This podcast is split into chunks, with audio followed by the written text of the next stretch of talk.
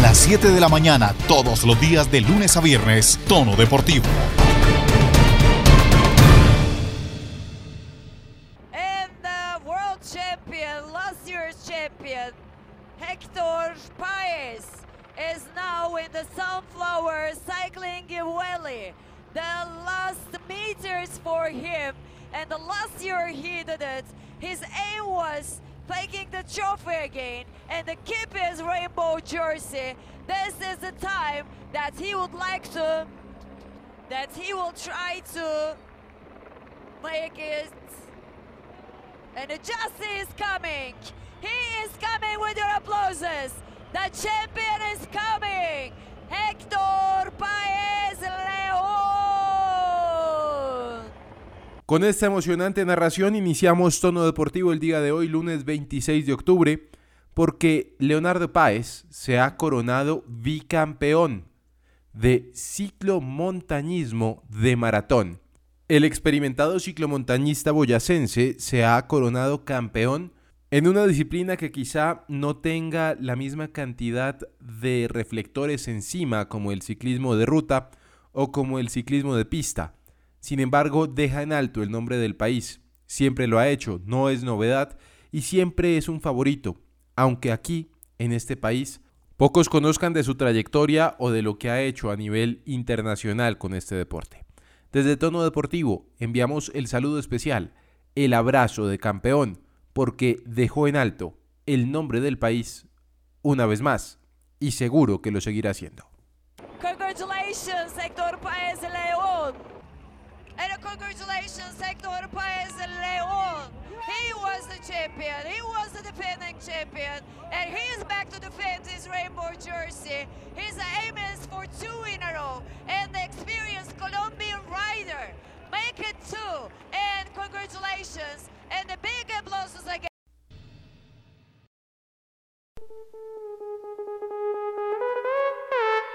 En tono deportivo, tenis. Este fin de semana en territorio portugués inició la acción del cuadro clasificatorio del M25 de Valle do Lobo. Por la primera ronda se enfrentaron Nicolás Barrientos y el italiano Eduardo Graziani. A pesar de la resistencia inicial del europeo, el colombiano fue al frente y logró imponerse en el primer set con un buen 6 a 3. Durante el segundo set, el nacional volvió a imponerse, cerrando el duelo con un 6 a 2, avanzando a la siguiente fase. El día de hoy, por la semifinal del cuadro, Barrientos se enfrentará a Felipe Brandao de Brasil.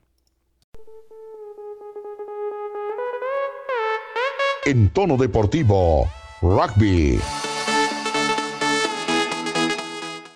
Continúa el proceso de evaluación de cada uno de los clubes afiliados a la Federación Colombiana de Rugby para construir el primer escalafón de clubes del país.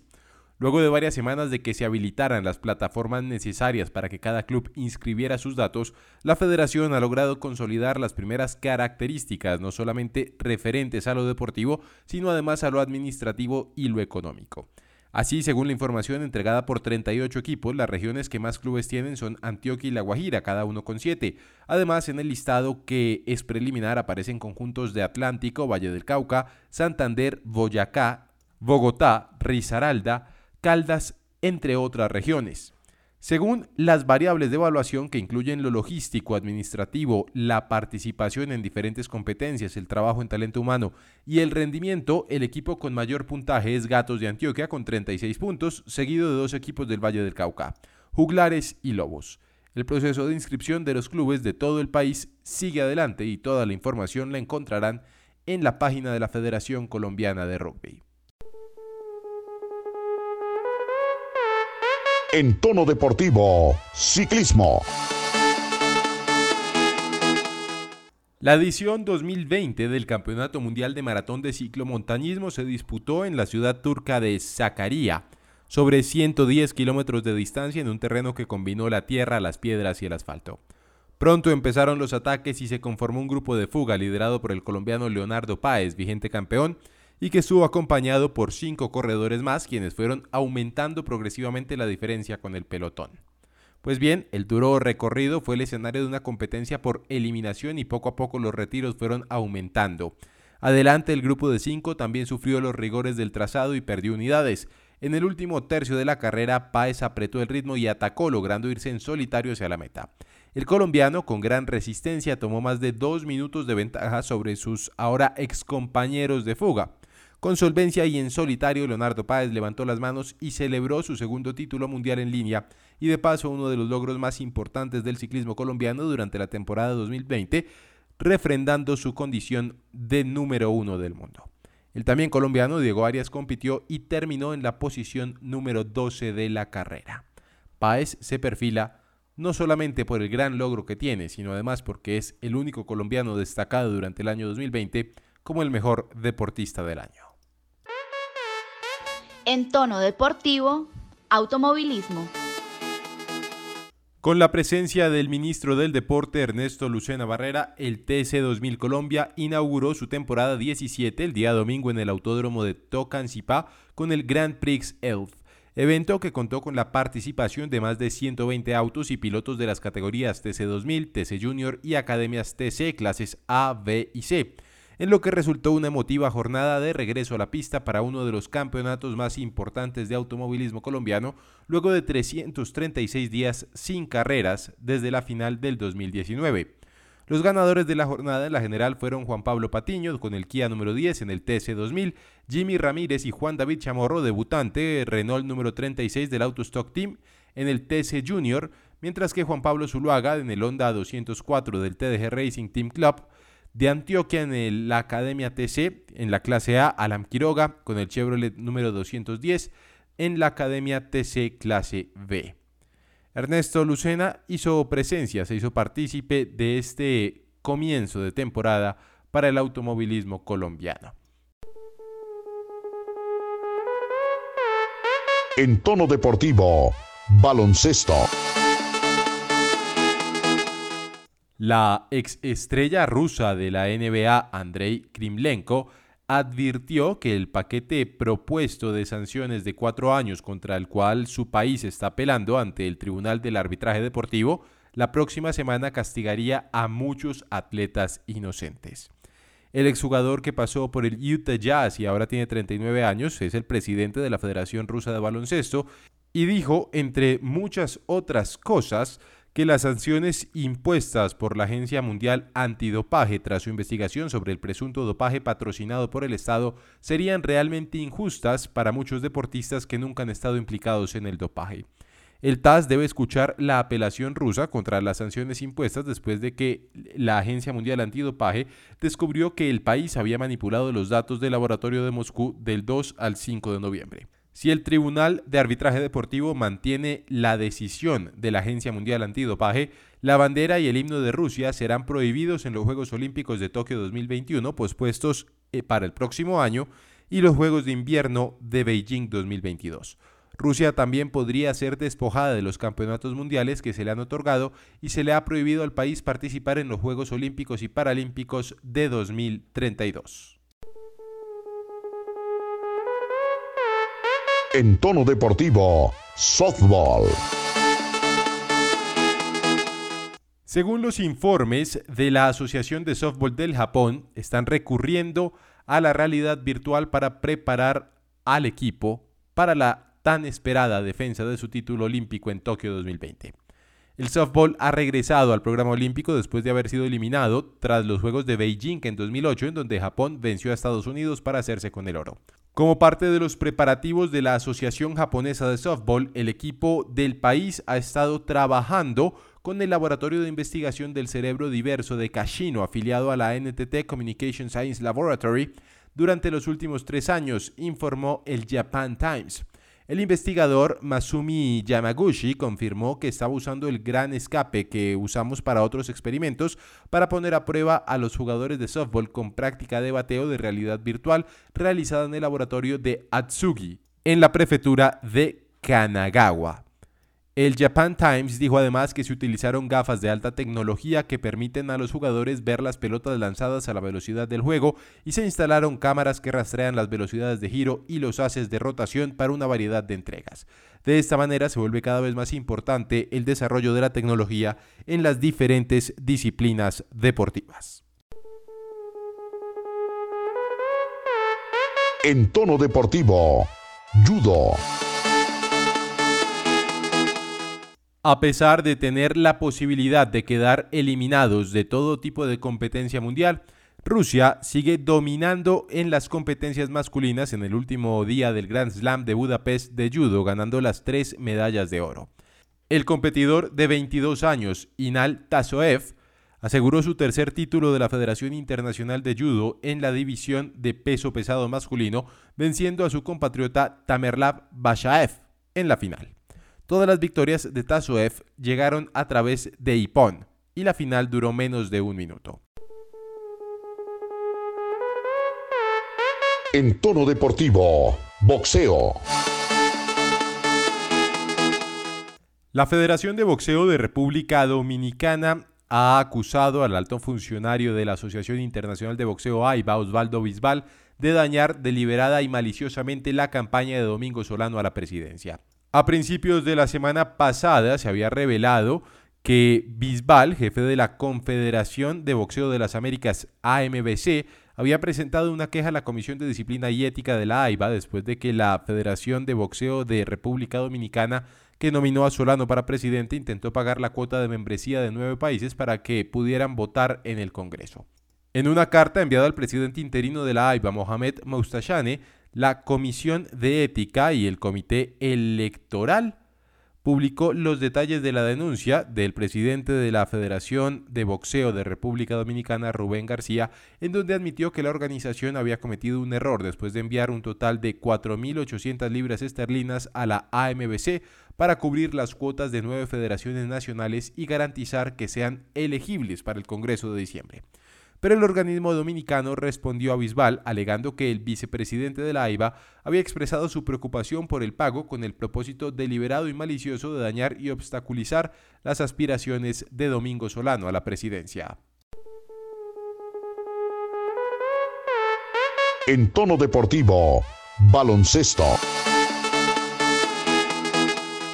Antes del final de la temporada de baloncesto, hace un par de semanas, se especulaba sobre la posibilidad de que algunos jugadores pudieran hacer parte del equipo nacional de Estados Unidos, ya que las finales de la temporada 2020-2021 estarían prácticamente enfrentadas a la competencia en Tokio 2021. Según diversos informes, la nueva temporada de la NBA comenzará en diciembre, alrededor de dos meses después de la conclusión de las finales de la NBA de 2020, y terminará a tiempo para permitir que los jugadores compitan en Tokio 2021. Habrá una temporada reportada de 72 juegos, 10 menos que los 82 habituales, luego de que fuentes dijeron que la liga les dijo a los dueños de los equipos en una conferencia telefónica el día 23 de octubre sobre sus planes en que podrían implementarse luego de la aprobación del sindicato de jugadores en el final de mes. En tono deportivo, fútbol. Llega la hora del fútbol en tono deportivo e iniciamos haciendo el repaso del fin de semana para los jugadores colombianos en el extranjero. James Rodríguez salió lesionado de la derrota de su equipo el Everton con el Southampton 2 por 0. Es la primera vez que el Everton pierde en esta temporada. Jefferson Lerma, en la segunda división del fútbol inglés, salió también lesionado en el partido en que su equipo enfrentó al Watford. Hay preocupación en el Bournemouth por el colombiano y también, por supuesto, en la Federación Colombiana de Fútbol. El capitán de la selección Colombia, Falcao García, volvió a marcar con su equipo el Galatasaray en la victoria 2 a 1 frente al Erzurumspor. Además, salió expulsado. Juan Guillermo Cuadrado tuvo una buena actuación en el empate entre la Juventus y el Elas Verona por un tanto. Carlos Vaca jugó 20 minutos en el empate del Villarreal contra el Cádiz, mientras que Kevin Agudelo marcó en el partido de su equipo el Especia frente al Parma que terminó dos goles a dos. David Ospina sigue siendo suplente en el Napoli, que enfrentó este fin de semana al Benevento. Atalanta cayó tres goles a uno con la Sampdoria. El gol del equipo de Bérgamo fue obra de Dubán Zapata desde el punto penal. John Córdoba, el hijo del triciclo, marcó con el Hertha Berlín en la derrota de su equipo dos goles a uno frente al Leipzig. Aviles Hurtado en México marcó gol con su equipo el Rayados de Monterrey. Hacía más de un año y tres meses que Aviles Hurtado no marcaba por diferentes razones, entre ellas muchas lesiones. Camilo Vargas fue titular en la derrota de su equipo el Atlas 1 por 0 frente al América. Hablando del América, Nicolás Benedetti fue intervenido quirúrgicamente y sus compañeros sacaron una pancarta para demostrarle su apoyo. Giancarlo Poveda está jugando en el equipo sub-23 del Leeds, en donde marcó gol este fin de semana en el triunfo 2 por 0 sobre el Norwich. Juan Camilo, el Cucho Hernández y Luis Suárez, el colombiano, jugaron en el 0-1 del Granada sobre el Getafe, sin mucho protagonismo de los colombianos. Noticias del fútbol internacional rápidamente. Ronaldinho Gaucho confirmó que se contagió de COVID-19 y es asintomático. El Ajax, como gran sorpresa, goleó 13 goles a cero al Venlo en la Liga de los Países Bajos. Después del repaso del fútbol internacional y cómo le fue a los colombianos, les cuento que en el fútbol profesional colombiano para la fecha 16, el Once Caldas derrotó dos goles a uno Jaguares, el Tolima perdió 2 por 1 frente a la Equidad en el último minuto con gol de Matías Mier de penalti, mala actuación de Álvaro Montero, el Junior de Barranquilla igualó a un tanto con Millonarios y se complicaron la vida a los dos. Envigado y Alianza Petrolera en un partidazo terminaron empatados a tres tantos. Patriotas derrotó dos goles a uno al Atlético Nacional, en donde el arquero Aldair Quintana se vio bastante comprometido. El Independiente Santa Fe venció tres goles a uno al Boyacá Chico, América derrotó tres goles a dos al Pasto, y el día de hoy tendremos partidos importantes, interesantes por demás. Águilas Doradas enfrentará al Deportivo Pereira a las 6 de la tarde y el Bucaramanga recibe al Cúcuta Deportivo a las 8 de la noche hoy. Don Jordi Cruz en la frontera, ¿cómo le va? Buen día, bienvenido a Tono Deportivo. ¿Cómo se ha preparado el Cúcuta? Porque estuvo en tierras norte santanderianas la última semana preparándose para este encuentro, para el clásico. ¿Cómo le va? Buen día, Jordi. Hola Alejo, un buen día para ti, para todos mis compañeros, para todos los oyentes de Tono Deportivo. Así es, nos levantamos en Cúcuta en modo clásico. Y esa es la realidad. Cúcuta visita al Atlético Bucaramanga, el partido a las 8 de la noche. Y sí, como lo decía Alejo, eh, aprovecharon la oportunidad de tener eh, un juego por Copa Colombia y se pudieron instalar un poquito lo que quedaba esta semana, o la semana que pasó, perdón, eh, en Cúcuta pudieron volver a entrenar en una cancha, lo hicieron en la cancha con Fanorte, casi termina siendo como la casa de entrenamiento del equipo Motilón. El profe Artigas eh, habló con los medios el día sábado, bastante interesante, nos deja muchas eh, sensaciones positivas. El clásico va por todo, entiende que tiene que ir subiendo ese nivel y esa confianza que le ha ido depositando el grupo en estas últimas victorias en línea que ha tenido el Cúcuta, sabe la importancia del partido aparte que es jugar un clásico y más cuando las estadísticas favorecen al equipo Motilón dentro y fuera del Estadio General Santander. Un equipo súper joven, están casi, casi toda la plantilla que se quedó después eh, de la pandemia, está eh, ya en Bucaramanga, viajaron el día domingo a las 3 de la tarde, llegaron a, a esa hora a la ciudad bonita y ya se preparan para lo que es este juego, un juego bastante interesante, que si miramos la tabla de posiciones, si el Cúcuta, y esperamos que pueda ganar, eh, le quitaría el puesto que tiene en estos momentos el Bucaramanga y subiría un poco más eh, el tema de la tabla de posiciones. No sé si le alcance a clasificar para los ocho, yo creo que no, porque faltan cuatro fechas y creo que los números son bastante imposibles, pero eh, si el Cúcuta gana, que esperemos que así sea, pase a la casilla 18 a la casilla número 14 casualmente donde estará el Atlético Bucaramanga. Así que hay que esperar, es un partido bueno y bueno, la gente está feliz porque de alguna u otra forma el equipo, con todos sus limitantes a nivel administrativo, le pone el pecho a la situación. Muy bien, don Jordi, pregunta antes de salir a hablar al Independiente de Santa Fe porque derrotó tres goles a uno a uno de los coleros del campeonato. ¿La situación económica del club cómo sigue? ¿Qué dicen los jugadores o se mantiene ese voto de silencio que han decidido audar? Sí, señor, el voto de silencio se mantiene. Se había especulado en esta semana que les iban a pagar alguna quincena. Por ahí me cuentan desde los eh, interiores del club que sí lo hicieron, pero que todavía le siguen debiendo cierta cantidad de dinero considerable al equipo Motilón. El profe Jorge Artigas lo vemos con más semblante. Eh, le preguntamos, bueno, tuve la oportunidad de preguntarle eh, detrás de cámaras a Jorge Artigas cómo se sentían en Armenia. Me decía que no era mucho, pero que tenían un lugar donde poderse instalar, donde poder estar más tranquilos. Dice que es a las afueras de Armenia, muy cerca del aeropuerto. La verdad no conozco eh, la geografía de, de Quintío de Armenia como ciudad, pero me dice que están muy tranquilos y que lo más importante es que el equipo siga subiendo su nivel futbolístico para generar más tranquilidad entre ellos. Se cierran todas las puertas ante un comunicado oficial, no dan eh, por parte de, la prensa, del equipo de prensa, por el gerente, por el presidente, no dan una, un parte oficial y eso se espera que sea oficial en la próxima audiencia, que es en el mes de, de noviembre.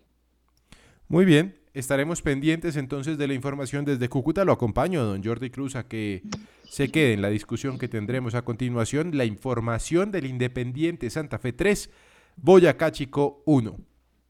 Juan David el Estoico Forero estuvo muy pendiente de lo acontecido en el estadio El Campín, en donde el Independiente Santa Fe, pues, digamos que hizo lo que tenía que hacer, ganar y con contundencia al colero de la tabla, uno de los coleros de la tabla, el equipo Boyacá Chicó.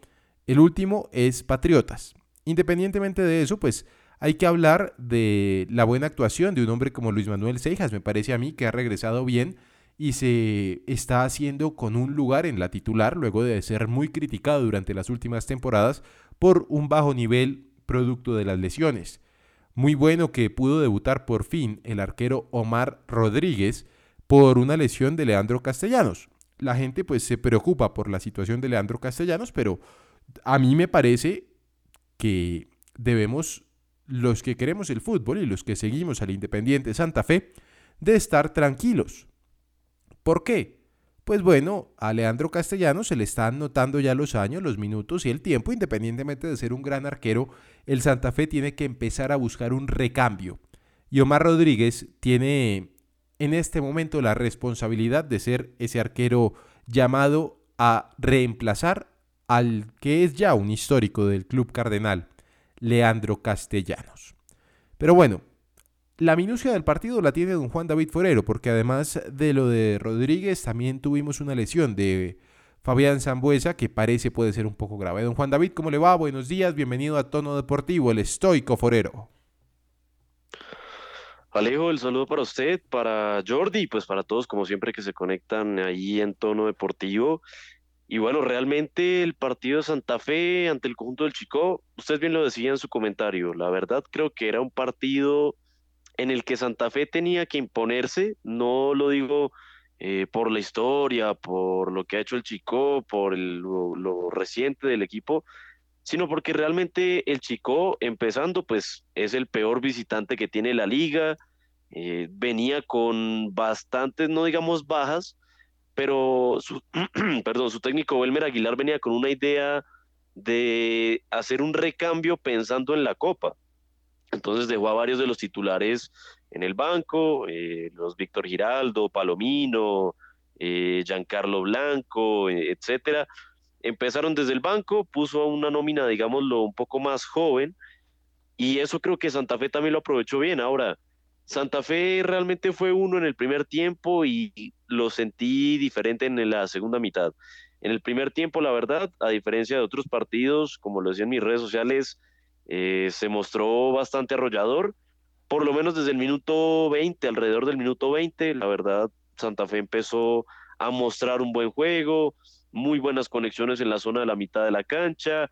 el primer toque era bastante bueno por parte del conjunto cardenal. Esas triangulaciones también las ejercía bien el equipo de Harold Rivera. Y de ahí empezaron a llegar los goles, que efectivamente, pues bueno, venía, digamos que en una racha los delanteros, eh, pues por lo menos con el tema de Cuchi y, lo que había hecho previamente Jorge Luis Ramos, y fue justamente Ramos el que se fue de doblete y además de eso un gol también de Kelvin Osorio que se sigue consolidando en esa titular de Santa Fe y la verdad creo que lo está haciendo bien. Para muchos él fue la figura de ese encuentro ante el Boyacá Chico, para mí no, para mí fue quizás el segundo mejor, porque la verdad el trabajo de Carlos Arboleda fue muy bueno. Lo de Carlos Arboleda viene siendo muy bueno en los últimos años. Eh, no sé si, como decía uno de los narradores del canal oficial, para tenerlo en cuenta para la selección, bueno, son otras cosas, pero... Está grande, ¿no? Está grande para eso. Eh, sí, sí, ya es, bien veterano, no es alguien que quizás que ellos lo mirara como eh, un jugador a tener en cuenta en sí, porque de pronto para lo que él busca habitualmente no sería el hombre ideal, creo yo, más allá que para mí condiciones tiene. Pero eh, la verdad lo de Arboleda fue muy bueno en defensa, eh, lo vi muy certero, a diferencia de otros partidos que lo notaba a él y a Jonathan Herrera, los notaba un poco quedados, no, en esta oportunidad creo que estuvieron muy finos y bueno, realmente para mí el tema quizás lo preocupante de, ah bueno, perdón, usted lo decía bien ahorita Alejo, el tema de Seijas, eh, impresionante la verdad porque muchos decían, bueno, ahorita vuelve, ya que recuperado, pero es que no venía con un presente bueno antes de esa lesión que tuvo la, lesión grave que lo alejó tanto tiempo de las canchas, justamente en un partido como eh, contra un rival conocido ahí para Jordi como el Cúcuta hace un tiempo, pero desde que ha vuelto, la verdad, eh, en los partidos que ha entrado, creo que lo ha hecho bien, ha demostrado mucho carácter y cuando ha sido titular, por lo menos en los dos últimos ante Patriotas y en este caso contra Chico, ha respondido con creces este volante. Pero bueno, sin duda alguna, Santa Fe gana, ya llega a 30 puntos, Alejo, la verdad, eh, yo no digo ya está clasificado porque matemáticamente no lo está. Hay una serie de resultados que se podrían presentar que podrían dejar a Santa Fe por ahí en un noveno décimo lugar, entonces digamos que todavía no se puede cantar victoria porque en esta liga colombiana dos partidos que pierdas te pueden cambiar mucho un panorama. Pero la verdad con 30 puntos está ya muy cerca de la clasificación, más allá que se le vienen partidos complicados, el tema contra Pasto el próximo fin de semana, eh, partido bastante difícil ante un Pasto que mostró algo de gallardía ante el América, pero no le alcanzó la verdad. Eh, y, pero igual, es, realmente va a ser entre duelo del segundo y uno de los que está ahí entre los cinco primeros, un partido difícil, no sin antes, sin olvidar lo que va a ser el partido del jueves, 3.30 de la tarde, ese horario se había modificado, eh, Santa Fe jugando por Copa frente al conjunto de Patriotas, con ventaja de 3 a 1 y muy seguramente vamos a volver a ver un equipo con jugadores eh, de la, de por lo menos de la cantera o digamos de ese recambio ahí es donde me entra la duda por el tema de las lesiones de Fabián Zambuesa y de Leandro Castellanos en el partido ante Boyacá Chico. Ahora, sabiendo que, bueno, en este caso seguramente yo creo que lo de Leandro da para por lo menos una semanita que esté por fuera, una dos semanas, y lo de lo de Zambuesa lo confirmó en la rueda de prensa posterior al partido el señor Harold Rivera, seguramente va a ser de operación, entonces eh, la verdad, bueno, habrá que ver porque yo creo que estos dos jugadores por lo menos calcúlele usted y a los oyentes unas dos semanas, tres, habrá que ver esa situación, entonces va a haber mucho recambio seguramente ante Patriotas y pues en lo que resta de la liga para el cuadro cardenal. A ver, don Jordi Cruz, que me dice que quiere hablar, pero le daba pena interrumpir al estoico Forero. Cuénteme. No, la verdad que lo que dice Forero es cierto. Y es más, le agrego lo siguiente, independientemente del contexto que, que él nos plantea. Santa Fe es un equipo que de a poco va tomando forma y no es una forma conceptual, es una forma de evolución constante. A ver, este partido con Chico, por más de que sea el uno de los últimos de la tabla, era para eso, para generar confianza, era para, para generar en Santa Fe que a pesar de no tener a, como, como lo comentaba él, a los jugadores, me parece que Cejas toma la batuta y en el campo se, se, se muestra. A ver, incluso en el gol, en el primer gol, eh, que hace, y se me escapa el nombre del jugador, que es un jugadorazo, me parece un excelente jugador, el que abrió el marcador. Eh, por acá lo tengo, Jorge Luis Ramos. Ramos, sí, señor. Jorge Luis Ramos me parece que es un jugador eh, que ha tenido una buena influencia, gracias a Cejas, me lo imagino en el camerino hablando, tomando la batuta, creo que Rivera lo ha tomado así, y eso se vio, más allá de que, de que Santa Fe, el primer minuto ahogó al chico, lo que hizo fue generarle confianza y moverle la pelota. Así le pasó contra el Cúcuta. A ver, Santa Fe gana es porque tiene orden, porque se plantea, porque dice, venga, voy un, marcador 2-1 en el primer tiempo, no puedo hacer eso, tengo que replantearme, y termina ganando un partido como Santa Fe. Entonces, la verdad que estamos viendo un Santa Fe bastante interesante, me gusta lo que hace Al Rivera, y ojo con este muchacho Jorge Luis Ramos, me encanta lo que hace, no solamente hacer goles, sino el, el, trabajo de marcas que hace espectacular. Creo que si hago un top 3, para mí está en el número 2 de los delanteros. Que fuera de sus goles, eh, hace un trabajo de marcas. Fore, la situación de Ramos, dígame, dígame. Eh, no, lo, lo, que le iba a decir y a propósito de lo que mencionaba Jordi es que la verdad coincido un poco en lo de Ramos, Mm, yo creo que todavía no es para cantar victoria con él, digamos lo de decir, oh, el delantero llegó, un salvador, pero es bueno que estos delanteros cojan confianza, ¿sabe? Que, y lo que alguna vez hablábamos fuera de micrófonos, que se busque esa consistencia que a veces los delanteros acá en el fútbol bogotano no tienen.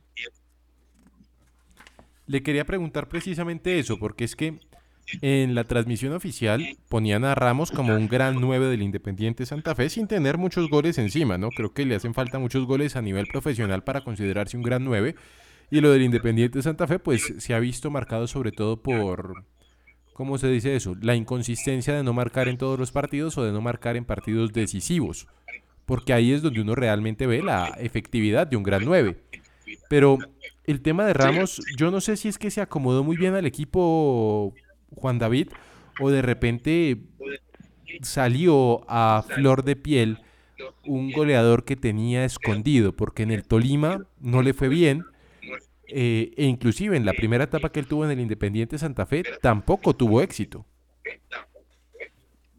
Sí, e, es correcto, Leo, la verdad. Yo por eso mismo es que digo como en ese momento no digamos, bueno, no cantemos victoria, no, pero por lo menos decir, ya Jorge Luis Ramos tiene que ser el 9 así, no. Yo creo que al lado tiene una competencia fuerte con Diego Valdés, que igual ambos tienen una característica y es muy particular. Ambos jugaron en el Tolima y en el Tolima la verdad pues no rindieron, pero llegaron a Santa Fe, se pusieron la camiseta de Santa Fe, dieron somos los delanteros de Santa Fe y por ahora entre ambos tienen 10 goles que digamos, uno podría esperar un poco más, pero bueno, de Valdés uno sabe el tema de las lesiones y de Ramos quizás un poco esa, es lo que le digo, la, falta de consistencia, que porque recordemos, después de ese partido contra Alianza hizo uno que otro gol más, pero se volvió a apagar la mecha, aparece en esta jornada nuevamente eh, marcando. Entonces creo que es eso, es buscar esa consistencia, porque igual, bueno, ahí hay tres delanteros, hay tres nueves, eh, estos dos muchachos y Patricio Cucci, que digámoslo, bueno, algo se, se tomó de confianza contra Patriotas, habrá que ver entre semana qué hace, porque hasta donde sé va a volver a ser el nueve titular de Independiente Santa Fe en ese partido y hay una cosa que quería mencionar y es justamente de Santa Fe, pero en, algo que mencionaba Jordi. Realmente listo, sí, claro, se hicieron las cosas contra Chico y contra otros equipos que, digamos, eh, no son de, de ahorita de, de un gran auge, que no están en un buen momento, pero creo que son temas que tienen que hacerse realmente. Ahora, es ahí donde yo quiero empezar a ver nuevamente a Santa Fe contra esos equipos. ¿A qué me refiero? El caso de Pasto en la próxima fecha, Tolima posteriormente, que también son otros de los equipos que están ahí peleando y que seguramente van a ser rivales de Santa Fe a este ritmo, eh, vuelvo y digo, sin tener a Santa Fe seguro en las finales, pero que muy posiblemente vayan a ser sus rivales y por ende realmente creo que es ahí también donde quiero ver ese Santa Fe qué tiene nuevamente contra esos rivales, porque a ver, contra Cali la verdad fue un mal partido de Santa Fe, desde esta perspectiva no me parece un muy buen partido. Y son cosas que es, es, muy interesante de ver para uno poder decir, bueno, realmente para qué está este Santa Fe, si solamente de pronto es en el Campín que tiene buenos resultados, es, es un tema interesante, yo creo que lo que se le viene a Santa Fe y ojo, para el resto de equipos, porque no olvidemos que algunos eh, Casos Nacional, Tolima, eh, Cali Millonarios entran ahorita también en competencia de Copa Sudamericana y son equipos, bueno, por lo menos Tolima quizás que también ya está casi adentro, pero por lo menos esos tres que menciono, Nacional, Millonarios y Cali, que, ojo, ¿no? Porque entran ahí a jugar series directas, necesitan dinero, obviamente, ¿a qué me refiero? avanzar de fases, entonces vamos a ver también porque creo que eso cambia un poquito el panorama de la liga y para los partidos que especialmente se le vienen a Millonarios que son bastante complicados. Muy bien. Creo que tiene toda la razón. Hay que ver a qué se enfrenta el Independiente Santa Fe y si no es una tosferina que solo le pega a los pequeños, sino que también tiene que salir a pegarle a los grandes y con contundencia. Don Juan David, el estoico forero, y, dígame. Y, una de cierre ahí rápidamente.